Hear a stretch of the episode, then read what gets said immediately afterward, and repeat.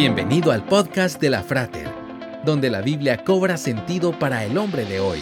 Una producción de la Frater, una iglesia cristiana para la familia. Visítanos en frater.org. Comenzamos. Criar a un hijo macho redujo significativamente la posibilidad de que una orca hembra pudiera volver a reproducirse en el futuro.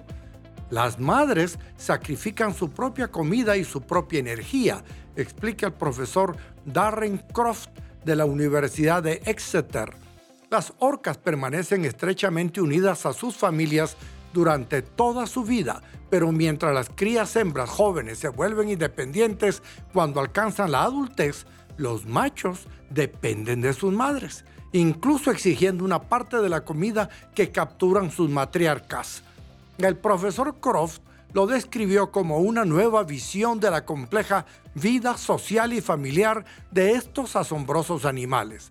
Nuestra investigación ha demostrado que los hijos tienen una mayor probabilidad de supervivencia si su madre está cerca, dijo Michael Weiss de la Universidad de Exeter y el Centro de Investigación de Ballenas.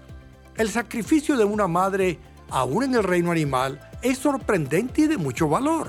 La Biblia nos dice que Jesús sufrió el sacrificio supremo, pagó el precio de la paz de la humanidad, un precio que lo llevó a morir en la cruz.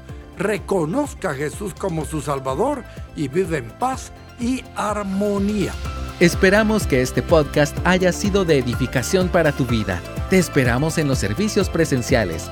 Para más información visita frater.org. Hasta pronto